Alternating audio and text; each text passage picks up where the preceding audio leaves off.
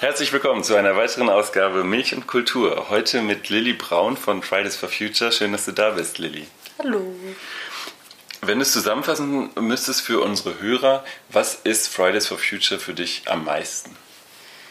Ist es eine Klimagerechtigkeitsbewegung, die von jungen Menschen gestartet wurde, aber jetzt mittlerweile auch alle möglichen ja, Gruppen in der Gesellschaft widerspiegelt, die dort aktiv sind. Wie engagierst du dich im Alltag für Nachhaltigkeit und Klimaschutz? Ähm, also unabhängig davon, dass ich glaube, dass Klimaschutz keine Sache ist, die man nur als alleinige Person jetzt erreichen kann, sondern dass es eben eine Aufgabe ist, die von der Politik und von der Wirtschaft ähm, ja, gestaltet werden muss und äh, entschieden werden muss, ist es, ist es natürlich trotzdem eine Sache, die mich auch beschäftigt. Und ich habe äh, zum Beispiel jetzt auch was längere Reisen angeht oder Essgewohnheiten oder so, habe ich das eigentlich schon immer hinterfragt. Also ich lebe vegetarisch und manchmal auch vegan. Ähm, ja, versuche irgendwie so wenig wie möglich lange Reisen irgendwie zu machen und wenn, dann halt nicht mit dem Flugzeug. Ähm, wie hast du solche Entscheidungen getroffen? Also, dass du zum Beispiel sagst, du möchtest weniger fliegen, dass du sagst, äh, ich ernähre mich vegetarisch, vegan. Gab es da Momente, gab es da Begegnungen, die dich dazu gebracht haben? Ja, schon. Also ich habe mich schon immer irgendwie, sag ich mal, für dieses Umweltthema äh, interessiert, was aber schon nochmal anders ist zum Klimathema und zum Klimakrise und Klimagerechtigkeit.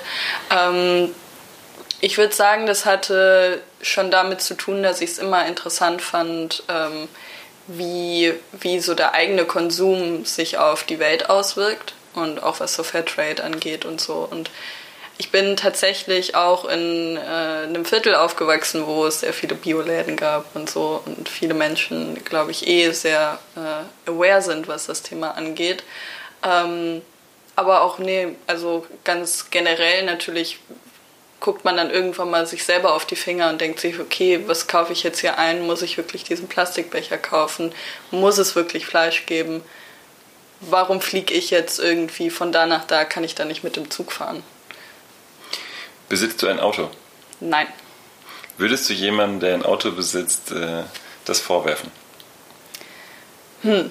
Ähm, ich sag mal so, also Menschen, die auf dem Land leben, wo es keine guten Verbindungen mit den öffentlichen Verkehrsmitteln gibt, vielleicht nicht mal einen Bus oder der nur einmal am Tag fährt oder so, würde ich das auf keinen Fall vorwerfen, weil ich denke, dass es äh, natürlich wichtig ist und auch zum Leben dazugehört, mobil zu sein. Gleichzeitig denke ich aber auch, dass jeder sich hinterfragen muss. Und dann ist natürlich die Frage, braucht wirklich jedes Familienmitglied direkt mit dem Eintritt ins Erwachsenenalter mit 18 Jahren ein Auto? Oder gibt es auch nicht Möglichkeiten, zum Beispiel mit Mitfahrgelegenheiten? Oder ähm, wie schaut es aus? Kann man sich vielleicht auch aktiv für eine Busverbindung einsetzen, sei es auch für die Schulkinder oder ja, Mitfahrgelegenheiten, wo man dann irgendwie die Kinder aus dem Dorf zusammen irgendwo hinfährt. Ähm, das wird auch schon ganz viel gemacht. Äh, eher würde ich das Leuten vorwerfen, die in einer Großstadt leben und die aus so Bequemlichkeitsgründen irgendwie ein großes Auto haben, aus so Prestigegründen. Das finde ich irgendwie ist eine Sache, die man noch hinterfragen sollte. Und da gibt es auch auf jeden Fall Widersprüche, auch in äh, ja, Bevölkerungsteilen, die sich selber schon als wahnsinnig aufgeklärt und ähm, aktiv ansehen, die dann trotzdem ein Auto besitzen. Und da würde ich schon das nicht vorwerfen, aber mal anmerken, sich zu fragen, braucht man es wirklich? Was hat dich von äh, persönlichen Entscheidungen, die du in deinem Leben getroffen hast, zum Beispiel vegane Ernährung oder ähm, alternativ Reisen, Beschäftigung mit Konsum dazu gebracht, dich bei Fridays for Future zu engagieren? Hm, also bei mir war das so, dass ich das immer schon ein wichtiges Thema fand, auch gerade weil es so unglaublich groß ist und es war lange so unglaublich abstrakt für mich, was ist dieses Klima und was hat das für Auswirkungen auf mich und dann so mit 14, 15, 16 habe ich dann so angefangen, mich so sehr mehr intensiv auch mit der Materie auseinanderzusetzen Und dann war irgendwann mal klar, so, ja, also das liegt halt nicht nur an mir und selbst egal, wie vegan ich mich ernähre und wie wenig ich reise und so weiter. Trotzdem gibt es dort immer noch diese unglaublich großen CO2-Emissionen, die nicht wegzubekommen sind, wenn man keinen Wandel hinkriegt oder keinen, kein Umdenken stattfindet. Und dann halt ne, mit dem Paris Agreement, also diesem Klimaschutzabkommen von Paris 2015, wonach dann ja auch irgendwie in den Folgejahren dann klar war, dass das bröckelt und dass das nicht funktioniert. Da war dann irgendwie klar, man muss irgendwie aktiv werden und man muss irgendwie zeigen, so wir müssen jetzt, wir müssen jetzt was machen. Wir haben keine Zeit mehr, uns das dreimal zu überlegen, sondern jetzt.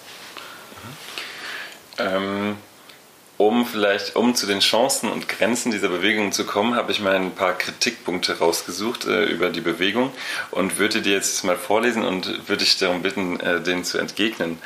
Also das eine äh, Argument ist, dass äh, Fridays, for, Fridays for Future eine morale, moralische Überheblichkeit vorgeworfen wird, dass man sagt, ähm, es gibt Leute, die haben andere Sorgen und ähm, denen wird oder denen wird gesagt, dass sie ähm, anders leben sollen, ähm, aber vielleicht gar nicht die Möglichkeit haben und dass das mit dem erhobenen Zeigefinger geschieht. Hm. Also ich nehme das nicht so wahr. Ich finde es schade, wenn Menschen das so wahrnehmen. Ähm, aber ich glaube, das ist genau der Punkt, den wir ja stark machen. Ich habe ja vorhin auch ganz aktiv gesagt, Klimagerechtigkeitsbewegung, weil darum geht es ja. Es geht nicht darum, das Klima zu schützen, das versucht man ja irgendwie schon seit Jahrzehnten, sondern es geht ja auch darum, uns ist klar, wir brauchen einen Wandel und wir wissen aber auch, der, dass wir in einer Gesellschaft leben, in der es äh, Unterschiede sozialer Herkunft gibt oder auch, ähm, sag ich mal, aufgrund der, der, der eigenen Herkunft oder des Bildungsstands und so weiter. Das sind ja alles Themen, die, die in der Gesellschaft vorhanden sind und die mitzudenken und da eben auch Menschen bei so einer Sache nicht abzuhängen. Ähm, und zu Wort kommen zu lassen, ist super wichtig. Und ähm, ja, deswegen haben wir auch diese Intersektionalität in Bündnissen mit den Gewerkschaften, mit äh, Antirassismusgruppen ähm, und äh, Feminismusgruppen, weil das alles Themen sind, die sich berühren und miteinander in Verbindung stehen. Und sind so Fragen, die jetzt aufgeworfen werden, wie wir leben wollen, die können wir nur gemeinsam beantworten. In welchem Bereich engagierst du dich besonders in der Fridays for Future Bewegung? Ähm, relativ breit. Also ich habe immer mal solche äh, Teilbereiche. Jetzt zum Beispiel gibt es dieses Projekt rund um Datteln 4, wo ich äh, sehr stark aktiv bin. Generell aber auch bei dem feministischen ähm, Gruppe und ähm, ja auch bei internationalen Sachen bin ich auch mit dabei. Und ähm, ja, ich glaube nicht, dass ich da so einen, einen Teilbereich habe, wo ich äh, dabei bin, sondern dass äh, sicher eben auch wieder Dinge sind, die sich innerhalb der Bewegung miteinander verknüpft sind und wo man versucht, gemeinsam Antworten zu finden und äh, zu agieren.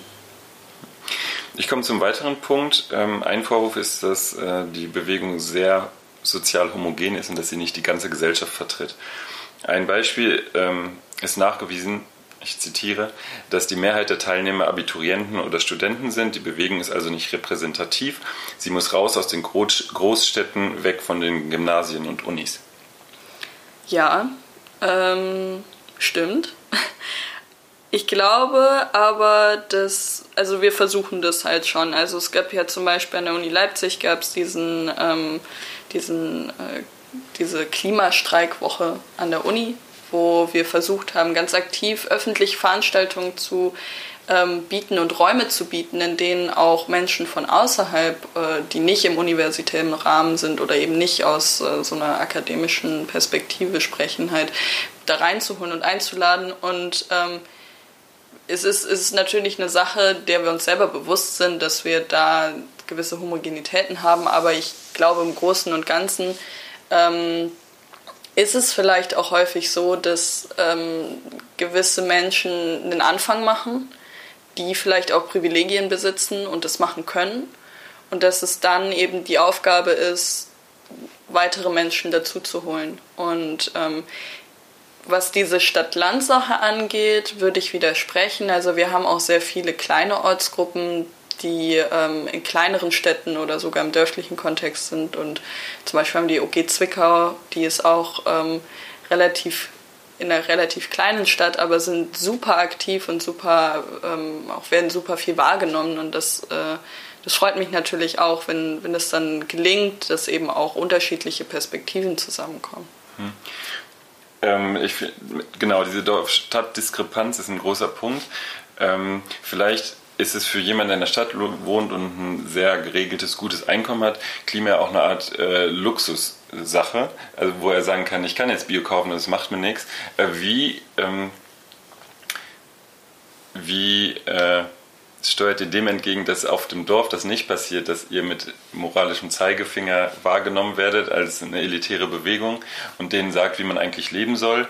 Äh, jemandem, der ähm, jedes, jeden Monat gucken kann, wie er ähm, über die Runden kommt. Was passiert da konkret auf dem Dorf? Hm, also erstmal würde ich, glaube ich, diese Stadt-Land-Diskrepanz ist halt auch relativ. Also es gibt zum Beispiel, gerade was so Klimaschutz angeht, gibt es auf dem Land auch viele Menschen, die zum Beispiel regional beim Bauern kaufen oder eben auch äh, einfach viel näher zur Natur sind und deswegen auch selber am eigenen Leib schon erfahren können, wie es in ihrem Garten oder auf dem Feld oder im, im Wald dann ausschaut und wie dann der Hitzesommer einen Einfluss auf ihr direktes Umfeld hat.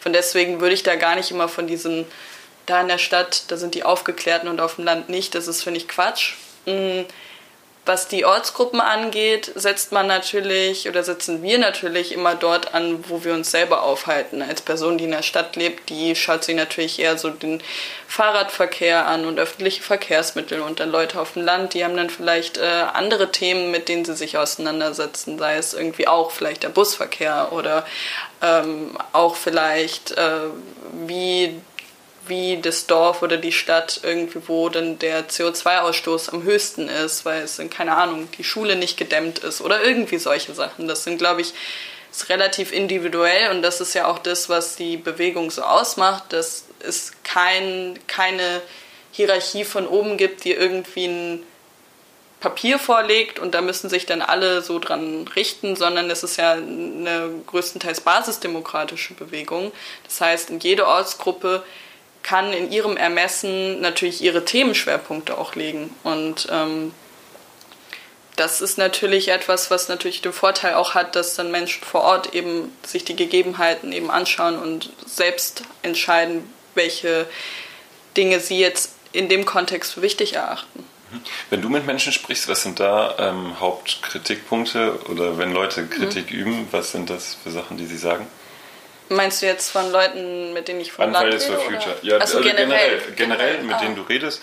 Ähm, und vielleicht äh, sagst du auch, es gibt auf dem Land mehr mhm. Leute, die euch kritisch gegenüberstehen oder in der Stadt oder das äh, mhm. kann man das über, könntest du das über ähm, kategorisieren? Ich weiß nicht, ich würde da gar nicht so Kategorien machen. Ich glaube, mh, mm, ich glaube, es ist, es ist einfach, also es gibt viele Menschen, die natürlich auch Kritik üben oder die dann in Austausch gehen. Und ich finde es immer ganz toll, wenn Menschen mir begegnen und Kritik üben oder auch das Gespräch suchen, weil das einfach schon die Bereitschaft zeigt, dass sie ein Interesse daran haben und dass sie auch durch Kritik oder auch durch Gespräche kann man ja als außenstehende Person Einfluss darauf haben, was passiert. Und je, nach jedem Gespräch bin ich dann immer und denke denk drüber nach und versuche dann irgendwie zu verstehen und nehme das dann natürlich auch in die nächsten Sachen mit rein. Und sei es jetzt eben ne, mit dem Stadt-Land-Gefälle, dass dann dort Menschen sind, die mir sagen, ja, wie soll ich denn, wie soll ich denn in die Stadt kommen, wenn kein Bus fährt? Oder äh, ja, sei du mal in der Perspektive, dass irgendwie ein Bus am Tag fährt am Wochenende. Wie soll das denn gehen? Was so? entgegnest du denen? Das, das höre ich mir dann erstmal an und denke mir, ja, stimmt, das kann ich nicht nachvollziehen. Ähm, und dann bin ich natürlich trotzdem kritisch und frage dann so, ja, aber wie ist es denn? Ähm, gibt es da nicht auch Lösungen und könnt, wie könnt ihr denn dagegen vorgehen, dass zum Beispiel mehr Busse fahren? Oder ähm, und da glaube ich, ist es dann auch so ganz spannend, weil wir dann natürlich als Bewegung auch ein ganz anderes Sprachrohr sein können für solche Menschen, die dann durch ihre Kritik, die wir dann aufgreifen können und weitergeben können. Und das heißt dann an die Regierung zu fordern, dass eben statt irgendwie Milliarden von Geldern in die Lufthansa zu stecken, dann halt irgendwie das Geld lieber auf regionaler und kommunaler Ebene zu verwenden. Und ähm, somit ist das halt eigentlich auch häufig, finde ich, fruchtbar, wie ähm, wenn Menschen Kritik äußern oder auch eigene ähm, ja, Anmerkungen machen. Hast du den Eindruck, wenn du mit Menschen sprichst, die du jetzt auch nicht persönlich kennst, im Rahmen von Fridays for Future, ähm, ist dein Bedürfnis nach eigentlich nach Zuhören, also gehört werden, oder haben die auch ein Bedürfnis, dass du den äh, Input gibst, wirklich? Oder geht es eigentlich wirklich nur darum, auch ihre eigene Situation und ihre, vielleicht auch ihre Begeisterung, aber auch ihre Kritik zu äußern? Wie nimmst du das mhm. wahr? Unterschiedlich. Also ich glaube einmal diesen Fall mit dem irgendwie ja, diesem Zuhören und irgendwie aufgreifen, aber gleichzeitig auch das, äh, keine Ahnung, dann war ich auf einer Demo und dann kam irgendwie ein Mädel zu mir, die war so 13, 14, meinte, ja, Lilly, wie machst du das denn damit? Und wie machst du das mit dem Veganen? Und äh, äh, denkst du, das hilft was, wenn ich jetzt auch vegan werde und auch nicht fliege und meine Eltern wollen mit mir in Urlaub fliegen und so, wie mache ich das denn jetzt? Und dann habe ich mit ihr auch geredet und habe ihr dann auch so das Dilemma erzählt bei mir, so wie, wie das bei mir war und wie ich damit umgehe und das fand sie dann auch total spannend und generell auch irgendwie ganz viele andere Leute natürlich, mit denen ich jedes Mal durch irgendwelche Telefonkonferenzen innerhalb der Bewegung in Kontakt stehe, aber auch Leute von außerhalb, befreundete äh, ja, Familien oder so, die mich dann immer mal so fragen, so ja, wie ist das denn da mit Fridays for Future, wie würdet ihr das denn sehen und so. Also ich glaube auch schon, dass so ein Interesse da ist, wir, was für einen Blick wir auf Sachen haben und wie wir Sachen wahrnehmen. Also, ich ja. kann eine Erfahrung erzählen, die mich ziemlich geprägt hat, wo ich äh, jemandem äh, zugehört habe, der an so einer Klimaaktion äh, vorbeigefahren ist. Und ähm, der hat dann erstmal 20 Minuten erzählt, was das für ein Quatsch ist und wie, warum man das nicht braucht und äh, ist dann nach und nach dazu gekommen, dass er auch sagt, aber eigentlich die Politik ist genauso Quatsch. Und die letzten zwei Minuten waren, ja, ist okay, mach doch mal weiter jetzt hier so. Und ähm, da hatte ich das Gefühl, der möchte jetzt gar nicht von mir hören, wie er sich engagieren soll oder was mhm. er machen soll, sondern er möchte nur hören, er möchte nur gehört werden eigentlich. Mhm. Und dadurch entsteht eine Offenheit. Ja, auf jeden Fall. Also ich glaube, dass, äh, dass es natürlich jetzt vielleicht auch mh, mm, regional hier auch ein Thema ist, mit diesem Politikverdruss oder auch diese Wut nicht gehört zu werden. Und dass ähm, da, glaube ich, auch so ein Feingefühl wichtig ist und ein, wie man darauf reagiert. Und ja, diese, diese Erfahrung hatte ich auch mal auf einem Klimacamp in, in Köln noch, als ich dort war. Ähm, da ist dann auch ein Herr zu mir gekommen und hat mir erstmal gesagt, ja, ist ja alles Quatsch, was ihr hier macht. Und dann habe ich ihm zugehört und habe ihm so erklärt, warum ich das nicht Quatsch finde. Und äh, am Ende sind wir irgendwie ganz gut auseinandergegangen. Und es hat mich natürlich auch irgendwie gefreut, weil ich das Gefühl hatte, da ähm, wurden gerade irgendwie auch äh, Vorurteile abgebaut oder auch irgendwie, da bewegt sich dann was im Kopf bei mir, aber auch bei ihm und irgendwie war das spannend, ja. Mhm. Äh, die Kritikpunkte, die ich vorlese, die sind alle von jemandem, der mal äh, teil, also in der Bewegung Fridays for Future mhm. war. Ich äh, gehe mal weiter. Mhm, durch Ausdrücke wie Klimasünder, Flugscham oder den Personenkult um Greta Thunberg ähm, nimmt die Fridays for Future Bewegung religiöse oder quasi religiöse Züge an. Nee. nee, ganz klar nicht. Also, also es ist ja nicht. Äh, aktuelles Beispiel vielleicht auch Luisa. Neubauer, der vorgeworfen wird, dass sie eigentlich ihre Bekanntheit auch dafür nutzt, ähm, später vielleicht äh, von ihrer Bekanntheit zu profitieren. Ja, aber also ich, nee, das sehe ich ehrlich gesagt nicht so. Es, äh, ich finde es immer sehr schwierig, da diesen Vergleich zu ziehen, weil äh, wir sind ja so unterschiedlich auf also in ganz vielen Ortsgruppen verteilt und jede einzelne Ortsgruppe hat ihre Meinung und allein schon, dass es auch kritisiert wird, wie gewisse Menschen in der Bewegung agieren oder dass es auch Differenzen gibt und man trotzdem irgendwie versucht immer zusammen irgendwie Lösungen zu finden und dass es keine homogene Gruppe ist.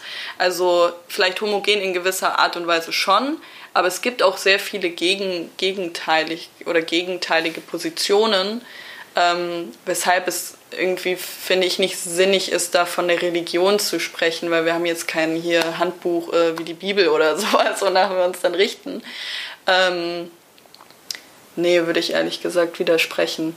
Ähm, ja, und ich denke, jede Person hat ihren Beitrag zur, zur Bewegung und hat, ob es jetzt äh, die unterschiedlichen Ortsgruppen sind oder die unterschiedlichen äh, Arbeitsgruppen, in denen wir aktiv sind. Und ähm, klar kommt es da auch mal zu Differenzen, aber die werden eigentlich immer irgendwie gut dann besprochen. Und ähm, ich nehme das eigentlich als eine sehr fruchtbare Auseinandersetzung wahr.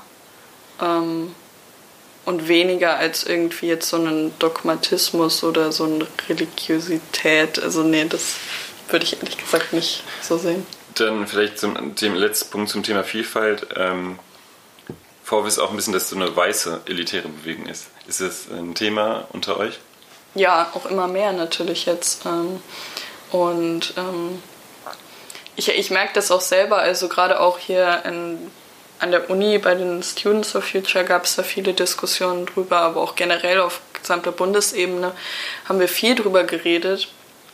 Und ich glaube, dass da viel Arbeit noch drin steckt. Also wir sind eine primär weiße Bewegung, das stimmt. Ähm, und das ist auch eine Sache, an der wir unbedingt arbeiten müssen und das jetzt auch schon immer mehr tun. Ähm, und klar jetzt auch im, im, im, Kontext mit den Geschehnissen der letzten Wochen rund um Black Lives Matter und die Intersektionalität mit Antirassismusgruppen ist uns das, glaube ich, auch immer mehr klar geworden, wie wichtig das ist. Und ähm, ja, aber ich, ich, ich, würde, ich würde sagen, es ist, es ist ein Prozess, den, den wie alle, alle Institutionen oder alle Institutionen, alle Gruppen und ähm, Teilbereiche der Gesellschaft durchlaufen müssen. Auch jeder Einzelne. Ähm, einfach kritische Hinterfragung des eigenen Weißseins oder der eigenen Privilegien ähm, als erster Schritt auch, um Rassismus konsequent zu bekämpfen in der Gesellschaft. Woran liegt es, dass Fridays for Future eine weiße Bewegung ist? Ähm, ich glaube, es liegt auch daran, dass, äh, dass es ja vielleicht aus so einer äh, sehr bildungsnahen nahen Kreisen kommen, äh, von Gymnasien und äh, die eben auch äh, leider Gottes aufgrund der Bildungsungleichheit in unserem Land eben auch ähm, sehr weiß geprägt sind. Und ähm, ja, ich denke auch, dass, es, dass das mit ein Grund ist, auf jeden Fall. Und das, ähm, ja, das ist, glaube ich, mit einer der primärsten Gründe. Was kann da getan werden, damit äh, Fridays for Future da vielfältiger wird? Drüber sprechen, ähm, hinterfragen, reflektieren, aktives Einarbeiten, Einladen von Menschen, die nicht weiß sind, die nicht Teil der Bewegung sind, sein. Und ich meine das jetzt nicht von Individuen, die äh, auch studieren oder auch, im, auch junge Menschen sind, sondern ich meine auch zum Beispiel das Veranstalten von Webinaren, die wir jetzt auch machen und einfach innerhalb der Bewegung auch so einen, ähm, ja, eine Auseinandersetzung anstoßen und ähm, sich auch öffnen für, für Gruppen. Und zum Beispiel in Leipzig gibt es auch eine eine Gruppe von KlimaaktivistInnen, die äh, BIPOC sind, also People of Color, ähm, also schwarze Menschen und äh, Menschen of Color, ähm, die ähm, dann auch ihre eigene Gruppe haben und auch ähm, eigenen, eigene Ideen und Gedanken ausarbeiten und trotzdem in Kooperation auch mit den anderen Gruppen stehen. Und ich glaube, dass dann ein Zusammenschluss auf lange Zeit auch wichtig ist, aber dass eben auch Safe Spaces auch wichtig sind und da gibt es, glaube ich, nicht diese eine Antwort, die ich jetzt geben kann, sondern das ist, glaube ich, ein Prozess, äh, ein Prozess, den wir alle gehen müssen. Ähm, und das Zuhören, das Zuhören von Menschen of Color und das, ähm, das Fragen, um Ratfragen und um ähm, ja, sich damit auseinandersetzen. Mhm. Ähm, ein Punkt ist ja auch, dass die Bewegung, vielleicht kann man es auch gar nicht jetzt ändern gerade, aber dass die Bewegung eigentlich aus Leuten besteht, die nicht direkt vom Klimawandel betroffen sind gerade. Ist sowas auch ein Punkt? Ähm, ja, hier in Deutschland ist jetzt wegen der geografischen Position natürlich schon so, dass wir nicht direkt betroffen sind, aber wir haben ja auch andere Gruppen in anderen Ländern und Aktivistinnen, mit denen wir zusammenarbeiten. Was passiert da im ähm, Sinne von Vernetzung? Ja, wir haben die internationale Vernetzung. Da sind Menschen aus Brasilien, äh, Menschen aus, ähm, aus ich glaube, aus Japan, aus äh, Russland, aus, äh, aus ganz vielen europäischen Ländern, auch einzelnen afrikanischen Ländern.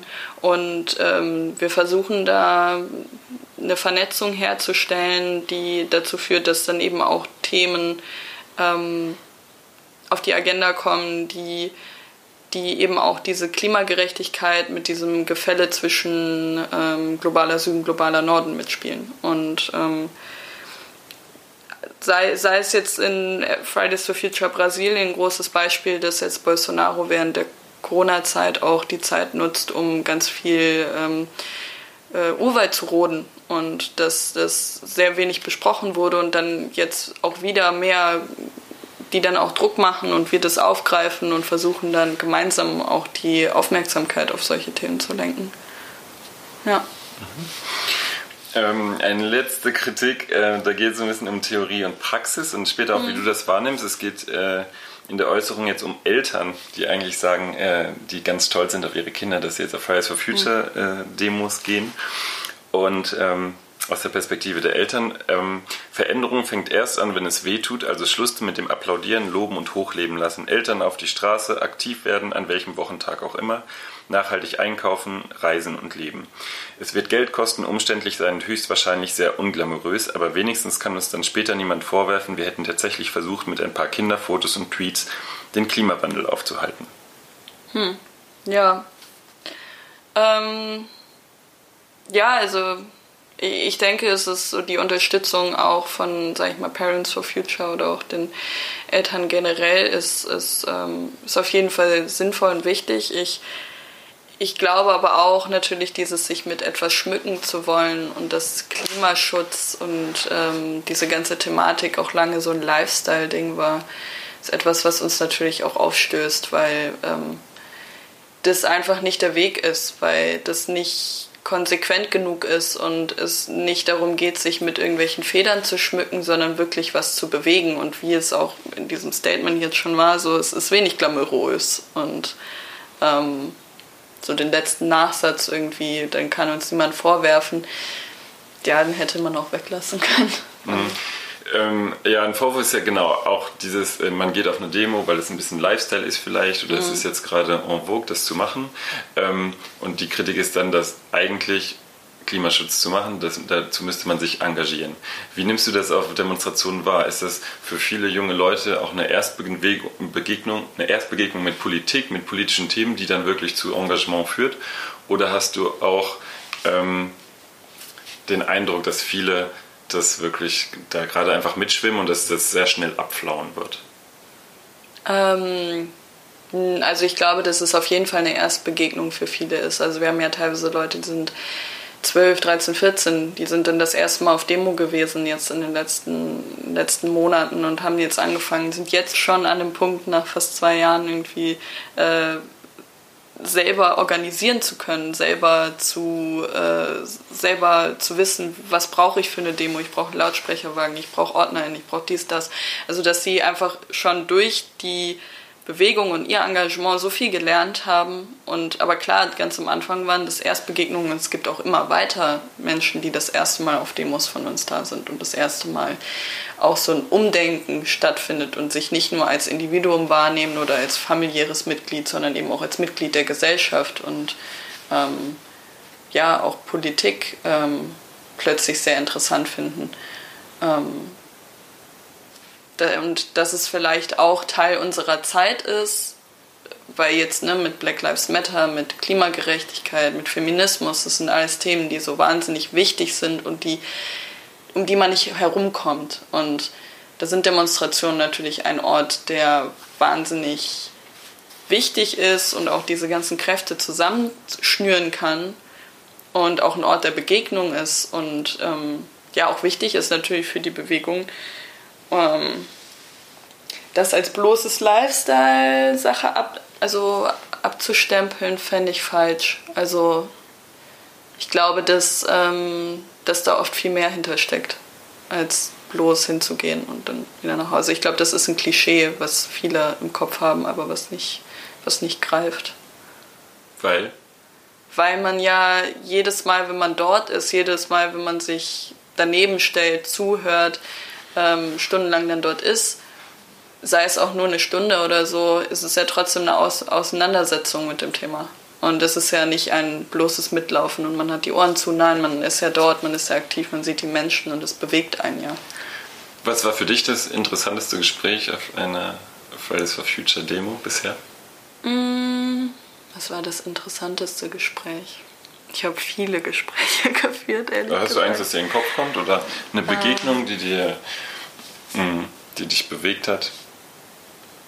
Hm. Oder äh, vielleicht auch eine Demo allgemein oder eine Aktion mhm. von Fridays for Future.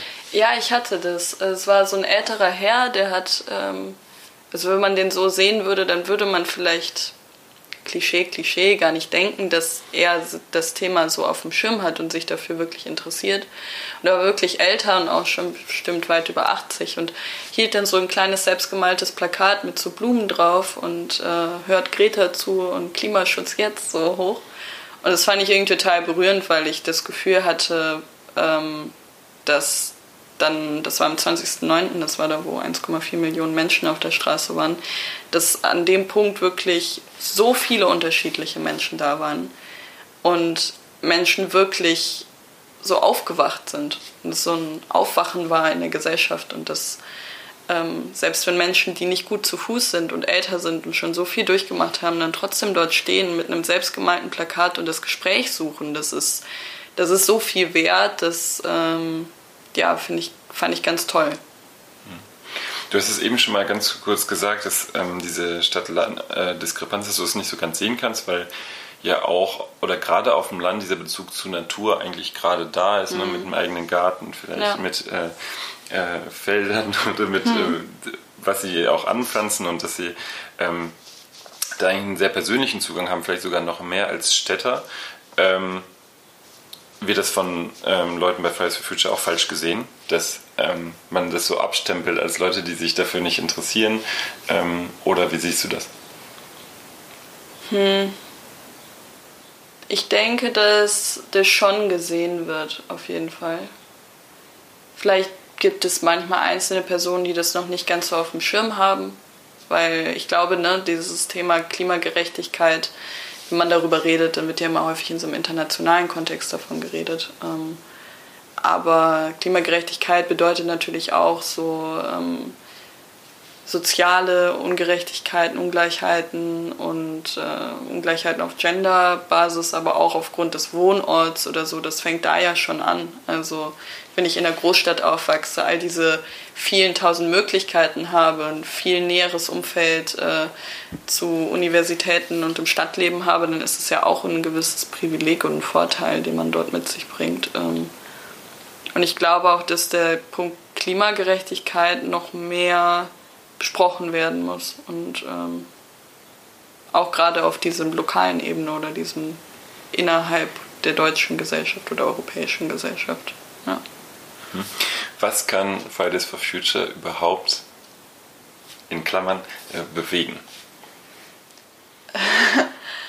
äh, ein, ein Gespräch, was irgendwie seit zwei Jahren fast geführt wird, also seitdem wir angefangen haben ähm, dass wir, also dass einfach drüber geredet wird, dass es äh, ein Thema ist, was nicht weggeht, weil wir immer da sind. Und wenn es vergessen wird, dann sind wir und sagen, nee, ihr habt es vergessen. Und dann wird wieder drüber geredet. Und ich glaube, ein Umdenken, was stattfindet, ist einfach Menschen, dass es einfach in Gesprächen so aufgezählt wird, ja, und Klimaschutz und Klimagerechtigkeit. Und das ist einfach immer ein Teil auch des Denkens. Und äh, das ist, glaube ich, so der erste Punkt.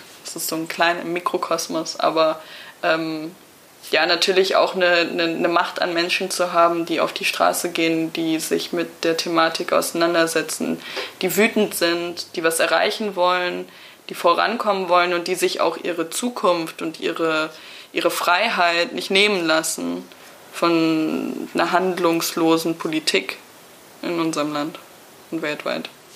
Mhm. Ähm, was sind die Grenzen von Fridays for Future? Grenzen im Sinne von was. Was kann sie nicht schaffen? was sie gerne äh, würde vielleicht, aber was sie, was sie nicht schaffen kann. Ja, also wir können jetzt keine Gesetze beschließen, aber das ist ja auch nicht unsere Aufgabe. Oder irgendwelche konkreten, konkreten äh, Beschlüsse herstellen. Das sind ja dann immer noch, immer noch die Instanz, die, an die wir appellieren, ne, Politik. Und ähm, wir, wir versuchen ja immer durch unsere Papiere und ähm, Forderungen ähm, Druck aufzubauen und auch äh, Handlungsoptionen zu bieten, ähm, sei es auch mit unserer Kooperation mit den Scientists for Future. Ähm, von deswegen glaube ich, leisten wir da eine Art Vorarbeit, die eigentlich nicht unserer Verantwortung entspricht. Ähm, ja, aber das konkrete Umsetzen, das ist ja, sind wir ja gar nicht imstande. Ähm, das muss ja aus der Politik äh, kommen. Mhm. Ähm, was wäre nötig, damit Fridays for Future in der Zukunft weiterhin so eine große Resonanz bekommt, wie es jetzt im letzten Jahr vor allem äh, der Fall war? Was muss da passieren? Also, das, also wir haben ja eine Resonanz in der Gesellschaft oder einen, einen Einfluss in dem Sinne, dass wir Themen besprechen, aber oder wie, wie, wie, meinst du das jetzt? Also ich, ich sage jetzt mal zum Beispiel Medienpräsenz ist ja, also ähm, oder äh, wie viele Leute demonstrieren, hm. das ist ja äh, ist weniger geworden, es ist weniger auch in den Medien. Wegen Corona aber, zum Beispiel. Zum Beispiel wegen Corona, aber auch, hm. ich hatte den Eindruck, auch vorher ist, war es weniger in den Medien. Mhm. Ähm, wie kann, was kann dazu führen, dass äh, diese Medienpräsenz eigentlich die ganze Zeit vielleicht da ist? Oder braucht ihr die überhaupt? Vielleicht braucht ihr die auch gar nicht. Man hat eher das Gefühl, vielleicht passiert gerade unglaublich viel, was Vernetzung angeht, ja. was, äh, dass das Netzwerk eigentlich mhm. wächst, aber dass ähm, dieser Aufschrei jetzt äh, ausbleibt. Ne? Das war ja groß, dieses, warum dürfen die überhaupt, äh, dürfen die überhaupt freitags äh, mhm. demonstrieren und äh, Skandal, dass die Schüler jetzt auf die Straße gehen an einem Schultag. Ja. Ähm, dann äh, ein Kritikpunkt war ja auch das ähm, dass äh, kind, ne, die Menschen, die keine Ahnung vom Klima oder mhm. ne, keine Ahnung haben, äh, gehen jetzt äh, auf die Straße und sind sehr naiv. Er hat auch eine große, ein großes Medienecho bekommen. Mhm. Und solche Sachen gibt es halt gerade nicht, was ja auch nicht schlecht sein muss gerade.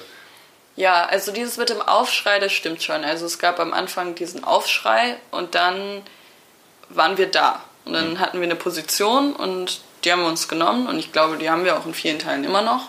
Ähm, und trotzdem natürlich äh, sind wir, wir sind konstant am Arbeiten und ich glaube, dass nur so ein Bruchteil von dem, was wir machen und ähm, wo wir aktiv sind, überhaupt so sichtbar ist und an der Oberfläche kommt. Aber ich glaube, dass wir sehr viel unter der Oberfläche auch arbeiten und dass es sehr viel ähm, ja, natürlich die Medienpräsenz auch wichtig ist, aber es geht ja nicht darum, irgendwie uns irgendwie medial zu präsentieren, sondern es geht ja darum, was zu erreichen. Und dieses konstant in den Medien sein kann natürlich auch einen Nachteil haben, weil dann eben der, die wichtigen Themen oder die Wichtigkeit des Themas auf lange Dauer dann auch ähm, vielleicht zu überlesen wird oder so. Ähm, aber zu den jetzt gerade gibt es vielleicht auch. Ne? Mit Corona hatte, glaube ich, jedes Unternehmen, jedes, äh, jeder Teil der Gesellschaft, jede Person irgendwie so einen kleinen Knick, hm, hat sich erstmal so äh, mit der Situation arrangieren müssen. Ähm, aber wie man ja jetzt auch sieht, irgendwie diese ganze Debatte um irgendwie äh, äh, Systemrelevanz oder auch diese ganzen Debatten hier mit, äh, mit der Abwrackprämie mhm. Und diesen ganzen, äh, ja, hier mit Lufthansa und äh, den ganzen Zahlungen, Geld, Milliardenzahlungen an diese Firmen und äh, Konzerne. Das sind natürlich hochaktuelle, super wichtige Debatten, die da geführt werden. Und die, finde ich, werden schon gut auch aufgegriffen und begleitet. Aber ne, klar, es könnte immer noch mehr sein. Und das würde ich ähm, darüber, worüber berichtet wird, ist das, worüber ihr wahrgenommen werden wollt eigentlich? Oder habt ihr auch mal das Gefühl, dass ihr eigentlich, dass zum Beispiel so ein, vielleicht so ein Personenkult um Greta Thunberg, dass es mhm. eigentlich euch gar nicht so, dass es gar nicht so wichtig ist für euch? Oder dass schon eigentlich auch das transportiert wird, was bei euch los ist? Mhm. Ich glaube, das ist natürlich dadurch, dass die Bewegung so vielfältig ist in ihren Aufgaben und Teilbereichen, in denen wir arbeiten, also die Arbeitsgruppen, sage ich jetzt mal, ähm, natürlich nicht immer alles abgebildet werden kann. Aber das ist schon immer jetzt, sage ich mal, Datteln 4, das war eine unglaublich kleine Gruppe, die da irgendwie aktiv war. Und jetzt ähm, immer mehr eben auch mediale Aufmerksamkeit generiert wird für. Und wir arbeiten, glaube ich, ganz viel parallel an Themen, bis es dann irgendwann mal für die Medien interessant wird und dann kommen wir an den Punkt, wo darüber geredet wird. Und dann, ja, das ist so, ich glaube, dass einfach die Fridays for Future äh, ähm, Bewegung anders arbeitet als die Medien. Und dass es dann da auch ähm, ja, verschiedene Effekte gibt, die dann, also wie wir dann natürlich auch durch Interviews oder so dann die mediale Aufmerksamkeit auf, das, auf das Klimathema und Klimagerechtigkeit trotzdem am Laufen halten. Ähm, ja, ich denke, dass es, dass, es, dass es schon ein Thema ist, was auch, ähm, ja, dass Medien nicht alles sind. Also, dass es auch viel um die Arbeit an sich geht und das Umsetzen von, von Forderungen oder auch die die Arbeit auf der Straße und das Aktivsein und aktiv äh, dranbleiben. Ja. Wir werden mal konkret. Du hast gerade schon äh, die Abwrackprämie ähm, genannt. Was kritisiert Fridays for Future ähm, daran? Es ist ja jetzt auch nicht beschlossen worden. Ähm, und was wäre die Alternative? Wie möchte Fridays for Future die deutsche Autoindustrie wieder auf Vordermann bringen oder möchte sie das gar nicht? Ähm, ja, also erst einmal ist natürlich die Frage, einfach mal Milliarden locker zu machen, obwohl all die jetzt Jahre, Jahrzehnte äh, Geld so wahnsinnig äh, knapp war und Kommunen äh, darum ringen mussten, eine Million für irgendwas zu bekommen, ist natürlich komplett absurd. Und äh, dass das dann auch ne, in Filmen kommt, die jetzt eh in den letzten Jahren mit dem Dieselskandal von VW irgendwie äh, für negative Aufmerksamkeit äh, gesorgt haben und wo Menschen immer noch irgendwie drunter leiden, dass sie sich jetzt diesen Diesel da gekauft haben, wo gesagt wurde, das ist alles so total positiv und so. Und dass dann äh, trotzdem das Geld dann in diese Industrie gesteckt wird, die sich seit auch seit Jahren, Jahrzehnten dagegen wehrt, irgendwie einen Wandel vorzunehmen, ähm, finde ich komplett falsch. Und ähm, was wäre richtiger? Was wäre richtiger? Ähm, ich glaube generell erstmal zu hinterfragen, wie. Also zu hinterfragen, was wird denn da produziert? Also.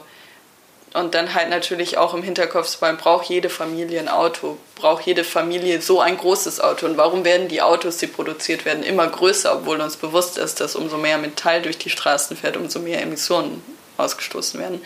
Ähm, ich glaube, man muss sich konkret überlegen, was wollen, wie wollen wir leben, was wollen wir produzieren lassen, was wollen wir, was wollen wir das unterstützen?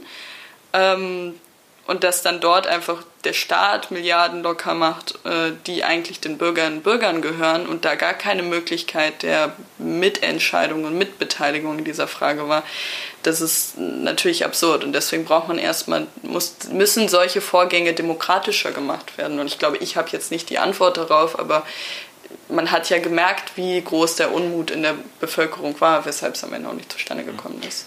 Was wäre deine Antwort, wenn, ähm, oder was würdest du einem VW-Mitarbeiter sagen, der seinen Job verliert, weil es diese Abwrackprämie nicht gibt? Ähm, wie würdest du dem erklären, dass es wie würdest du ihm das erklären?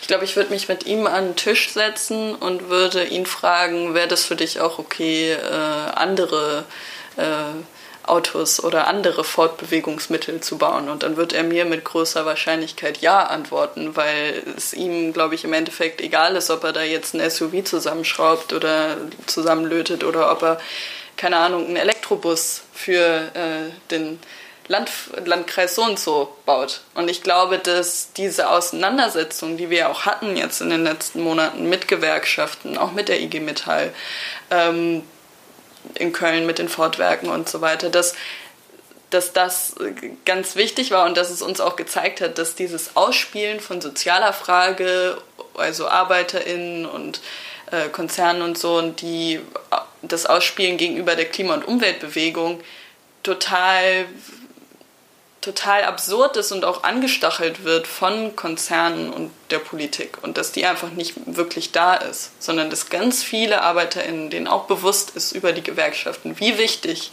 die Klima- und Umweltfrage ist und dass sie selber, wenn sie die Macht hätten, mehr zu entscheiden, auch sich für eine klimagerechtere Welt entscheiden würden und ihre Aufgabe und ihren Standpunkt ganz, wahr, ganz klar wahrnehmen, aber ihnen die Hände gebunden sind setzt sich Fridays for Future für eine autofreie Stadt ein?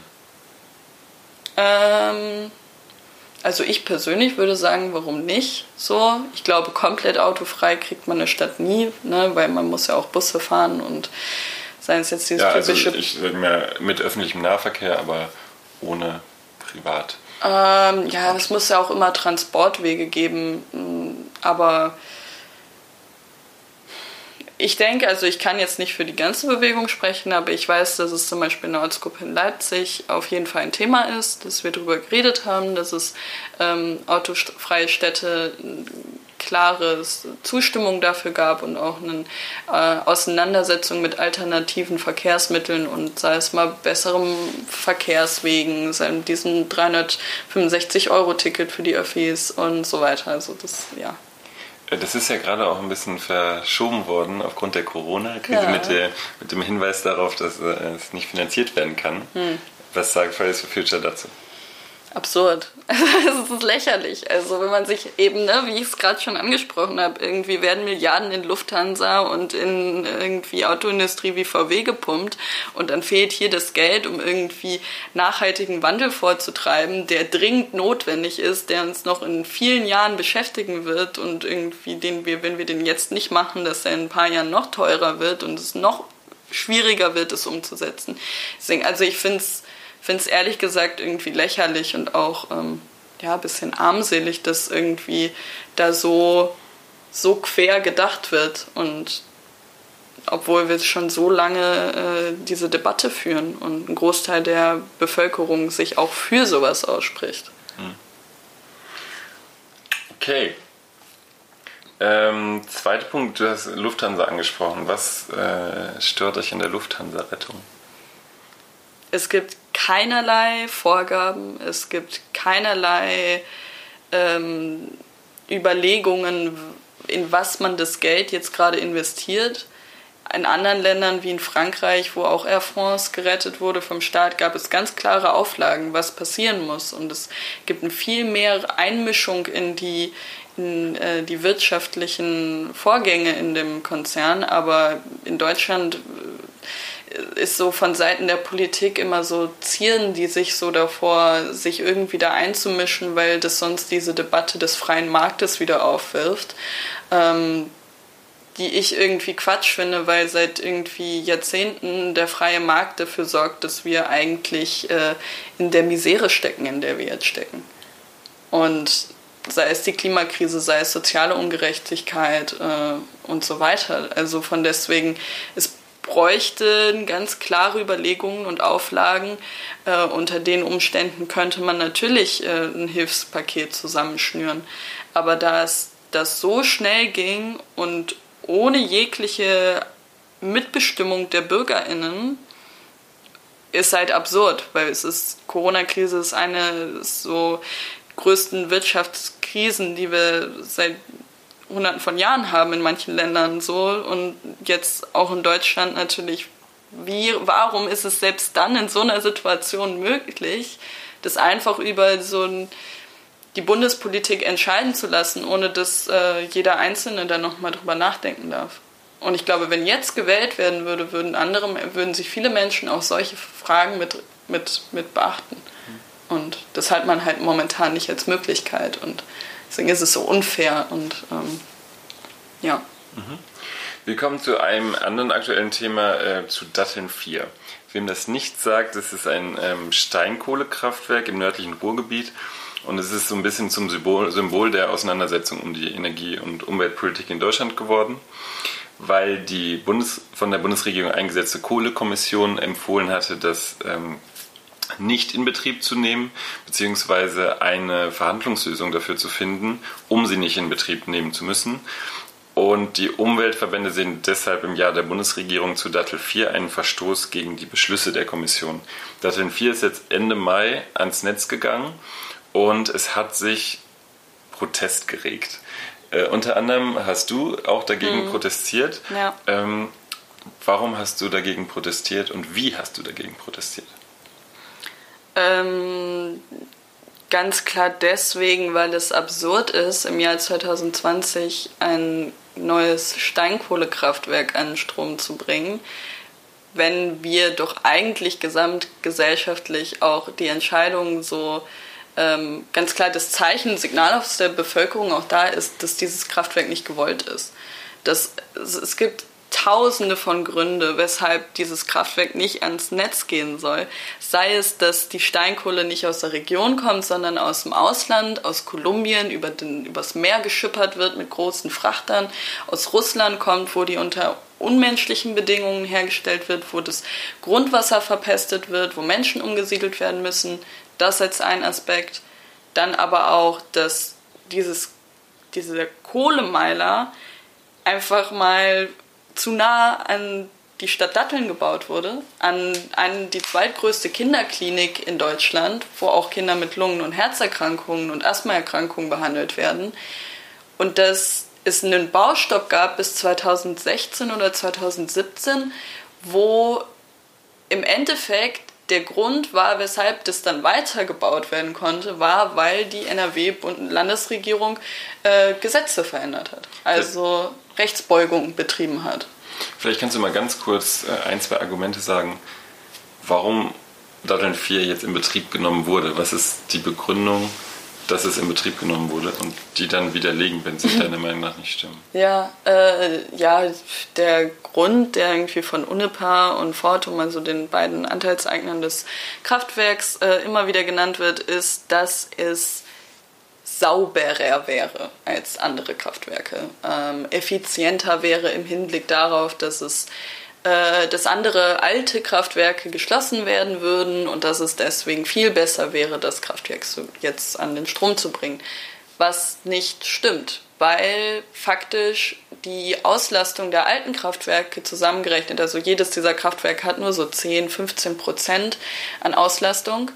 Ähm, und wenn die jetzt ge, ge, geschlossen werden und dieses neue Kraftwerk Datteln 4, was teilweise 24 Stunden rund um die Uhr auf 100 Prozent läuft, dann macht es ja keinen Sinn, weil dann so eine Diskrepanz zwischen den Emissionen liegt, die einfach nicht, also dann ist es einfach nicht effizienter, es ist nicht klimaneutraler und sauberer schon gar nicht.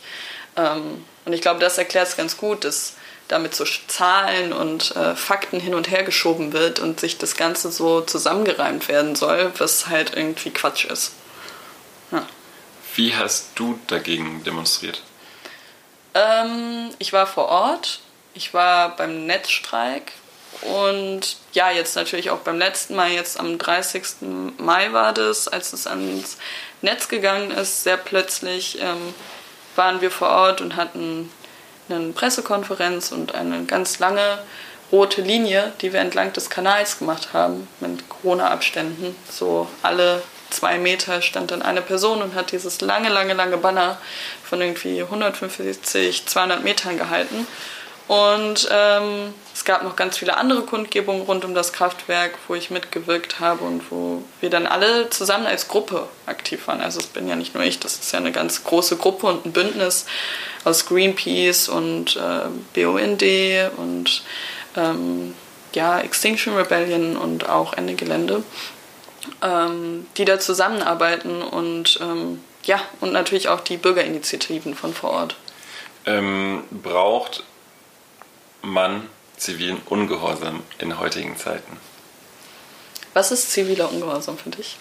Ähm, das ist eine Definitionssache auch, ne? Hm. Ähm, also ähm, es ist das, was, wo äh, Recht gebrochen, äh, geltendes Recht gebrochen wird, um etwas äh, zu erreichen. Ähm, es ist, es ist auch umstritten, was ziviler Ungehorsam mhm. ist. Ne? Also es ist, kein, es ist eine interpretierbare Sache. Ähm, ich glaube auch teilweise werden Sitzblockaden auch als äh, ziviler mhm. Ungehorsam gesehen. Oder Schulstreiken. Ja, genau, zum Beispiel. Das wäre dann auch ziviler das Ungehorsam. Thema auch bei Fridays for Future. Was ist denn für dich ähm, ziviler Ungehorsam? Und dann vielleicht in welchem Umfang braucht man das? Oder wo sind auch Grenzen des äh, zivilen Ungehorsams? Hm. Ja, wie ich ja gerade schon meinte, also ziviler nee, Ungehorsam. Ich, ich habe überlegt, ob ich die ganze Definition, äh, ja. weil das wär, ist eben nicht so simpel. Ne? Es ist nicht so nee, simpel. auf genau, gar keinen Fall. Also es ist ja, also unser Gesetz ist irgendwie hunderte von Seiten lang. Also mhm. da, was da alles äh, man brechen kann, das ist ja so eine Sendung sehr. Machen zum, ja, ja, kann man schon ja, mal, eigentlich mal super spannend. Ja, ja ähm, ja, ne, Schulstreiken ist auch äh, ziviler Ungehorsam, ganz klar. Genau. Also mhm. hätten wir nicht diese Grenze überschritten, hätten wir nicht uns aus dem unseren gesellschaftlichen aus, äh, Aufgabenbereich äh, des äh, geht mal schön in die Schule. Genau, Schulpflicht. Mhm. Genau, Schulpflicht rausbewegt, hätte es, glaube ich, nicht diesen Aufschrei gegeben, den es gab. Und ähm, das ist ja so auch bei, keine Ahnung, Lokführern, die dann irgendwie streiken, die streiken auch nicht am Wochenende, sondern die streiken natürlich dann, wenn es weh tut, dann wenn die Bahn fahren. So. Und äh, das ist ja auch äh, irgendwo Ungehorsam, den man auf die Straße bringt. Und klar, natürlich, wenn man ein Zeichen setzt mit etwas, sei es irgendwie mit dem Blockieren von der Straße, eine Kreuzung äh, für eine halbe Stunde, das ist auch ziviler Ungehorsam, ist auch ein Zeichen und es tut weh. Ne? Es tut mhm. weh, ganz klar. Du kommst nicht direkt irgendwie zur, zur Arbeit oder nicht äh, direkt irgendwie zum Einkaufen und stehst dann da eine halbe Stunde in deinem Auto blöd. Aber genau das ist es. Also es muss wehtun, so, weil wir können nichts erreichen, wenn wir nicht an die Grenzen gehen, wenn wir die Leute nicht aus der Reserve locken, wenn wir nicht dahin gehen, wo es eben wehtut und den Finger in die Wunde legen. Ähm, also ja, ziviler Ungehorsam, ja, in Grenzen, in Maßen. Ähm, Wo sind Grenzen? Das ist eine gute Frage. Ich glaube ganz klar natürlich das, was so der reine Menschenverstand einem sagt. Also äh, Gewalt geht nicht. Also nicht gegen Menschen und ähm, auf gar keinen Fall irgendwie Menschen in Gefahr bringen, sei es aus der Bewegung oder auch umliegende Menschen. Das ist natürlich ein No-Go. Ähm, ja, ich glaube, der Fantasie sind freie Grenzen gesetzt, wenn man sich überlegt, was man alles machen kann. Ähm, das ist natürlich auch immer abhängig davon, was passiert und nicht passiert. Und ja, ich glaube, es ist viel möglich und ich glaube, die Sachen sind auch noch nicht ausgeschöpft im Hinblick auf auch vielleicht Begegnung mit Polizei, hast du da sehr unterschiedliche Erfahrungen gemacht, wie dann mit zivilem Ungehorsam äh, umgegangen wurde oder hast du da eigentlich auch eine Linie ähm, entdeckt, äh, eine Linie gesehen, die eigentlich äh, klar ist, wo, man genau weiß, das ist die Linie der Polizei dabei oder ist es sehr, sehr unterschiedlich? Also jetzt nicht nur, also also ich, ich kann nur so davon berichten, dass ich äh, bei dem Datteln 4 Protest, bei einer angemeldeten Demonstration äh, von Fridays for Future mit sehr vielen unterschiedlichen Menschen, es war eine wunderschöne Demonstration, wir hatten es war sehr schön, dann lang zu laufen entlang der Straße und es war die, die Demo und die, der Tag, der Kundgebungstag war im Ausklingen, die Menschen wollten nach Hause laufen und plötzlich springen aus dem Gebüsch Polizisten in die Demo rein und reißen fünf Menschen zu Boden. Und es entsteht eine Polizeikette und wir sind im Kessel und wir sind, können uns nicht bewegen. Da waren teilweise Menschen, die im Rollstuhl saßen, Menschen, die mit ihren Kindern dort waren, ältere Herren und Damen und schwangere Frauen, die einfach dann wo denn so ein Stillstand war und wo plötzlich Menschen fehlten. Und das war irgendwie eine ganz intensive Erfahrung, weil das eine Aggression war und der Aggressor ganz klar auf Seiten der Polizei lag. Und wir uns auch natürlich, also wir sind das auch immer noch irgendwie am Aufarbeiten, weil es wirklich ein, ähm, ja, ein, ein, ein einschneidendes Erlebnis war. Ähm, und da einfach auch irgendwie sichtbar wurde, jetzt auch in der Debatte rund um Black Lives Matter und Polizeigewalt, die eben auch in Deutschland existiert, vor allem primär natürlich gegenüber migrantischen Personen und POCs, aber eben auch Menschen, die über Grenzen gehen und die sich aus ihrer, äh, die eben demonstrieren. Und also es gibt geltendes Demonstrationsrecht und trotzdem werden dort Jugendliche auf offener Straße niedergetreten. Ähm, kannst du auch von positiven Erfahrungen mit der Polizei erzählen? Sicher, also es gibt bestimmt auch Erfahrungen, Kontaktbeamte, mit denen man irgendwie ganz gut reden konnte, aber ja, schon. Also, aber es ist, ich habe schon das Gefühl, dass eine sehr angespannte Atmosphäre ist Fridays for Future gegenüber, weil eben ne, ziviler Ungehorsam und irgendwie Schule schwänzen äh, schon so absolutes No-Go war. Und jetzt äh, das irgendwie schon ein, ich das Gefühl habe, ein sehr negatives Bild auch innerhalb der Polizei ist. Also was ich so von Bekannten mitbekomme, die jetzt bei der Polizei arbeiten oder so, ähm, also über Ecken die äh, mir dann schon auch sagen, dass da eine sehr angespannte Atmosphäre ist, was ich irgendwie schwierig finde und irgendwie ja, schwer nachvollziehen kann, warum da so, einen, ähm, ja, so eine Aggression entsteht, ähm, die nicht nötig wäre. Mhm. Wir kommen zum Schluss zum, äh, zu, wir kommen zum Schluss zu Leipzig. Ähm, ein großes Thema in Leipzig ist der Fahrradverkehr. Mhm. Ähm, es geht darum, es geht um Fahrradwege, es geht um vor allem auch gefährliche Kreuzungen oder was man mhm. da machen kann.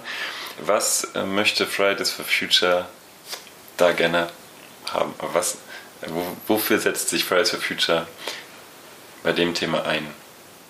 Ja, generell ist es irgendwie ein Thema, was ne, Leipzig ist jetzt die Stadt, in der wir hier sind, ähm, aber es ist ja ein Thema, was viele Städte betrifft und beschäftigt, wie schwer es Bürgerinnen und Bürgern gemacht wird, sich äh, klimaneutral fortzubewegen, sei es mit dem Fahrrad und wie gemeingefährlich das auch häufig ist, sei es irgendwie ne, mit irgendwie Unfällen und Unfalltoten unter Fahrradfahren, die enorm hoch sind. Ähm, und dass einfach dort ganz klar natürlich die Straßen ausgebaut werden müssen und es einfach eine bessere, bessere Organisation von Verkehr und Mobilität innerhalb der Städte geben muss. Äh, und wenn das heißt, dass man eine Spur abgibt. Ne? Also ganz klar natürlich, dass ähm, Fußgänger äh, und äh, FahrradfahrerInnen irgendwie da äh, in einer schwächeren, vulnerablen Position sind einem Auto gegenüber. Ähm, und da muss natürlich ganz klar angesetzt werden und äh, nach Konzepten überlegt werden und die Stadtplanung komplett nochmal überdacht werden. Ähm, das gilt natürlich nicht nur für den Fahrradverkehr, ähm, sondern eben auch für die öffentlichen Verkehrsmittel, dass die äh, günstiger werden. Sei es mit diesem, hatte ich ja vorhin schon mal gesagt, 365 Euro Ticket, was es in Wien gibt, dass es einfach auf Bundesebene in all den Städten eingeführt wird damit eben möglich ist, umzusteigen, damit eben nicht das Auto günstiger ist und bequemer ist, sondern das ja, einfacher ist einfach. Wir gucken in die Zukunft. Was würdest du dir für die nächsten fünf Jahre bei Fridays for Future wünschen? Also ähm, wo soll es hingehen? Wo siehst du dich vielleicht auch? In, siehst du dich noch in der Bewegung? Ähm, und ja, was wären so Visionen? Für Fridays for Future jetzt in Leipzig zum Beispiel oder auch vielleicht international? Boah, das ist echt eine große Frage. Ich glaube, die stellen wir uns viel zu selten, weil es äh, ähm, immer was zu tun gibt. Und ne, wie man es jetzt auch sieht, irgendwie mit der Abwrackprämie, die ja irgendwie erfolgreich verhindert wurde, ähm, immer irgendwie was zu tun. Ähm, man muss immer was machen und ich glaube auch, dass ähm, ja, dass jetzt nicht in den nächsten Monaten sich der gesamte Knoten lösen wird, sondern dass wir da langfristig eine Art Marathon laufen müssen und äh, dranbleiben müssen. Ähm, und ich glaube, in generell, was Zukunft angeht, da kommt mir immer das, der Begriff Utopie in den Sinn. Und diese Utopien, wie, wie leben wir diese Utopien, wie wollen wir leben, ähm, da auch selber sich zu überlegen und auch das zu ähm, mitzugestalten, auch in einem lang, längeren, in längeren äh, fristig und ähm, ja auch generell auch die größeren Ebenen wie Wirtschaftsebenen und ähm, Systemfragen zu stellen. In was für einem System wollen wir leben? Wie wollen wir uns als Gesellschaft organisieren? Ich glaube, das sind alles so offene Fragen, mit denen wir uns jetzt gerade beschäftigen und ja mit denen sich vielleicht auch jeder mal beschäftigen Auf kann und sollte. Ähm, ganz herzlichen Dank, äh, Lili Braun, dass du da warst. Ähm, heute äh, ging es um Fridays for Future. Ganz herzlichen Dank fürs Gespräch. Dankeschön.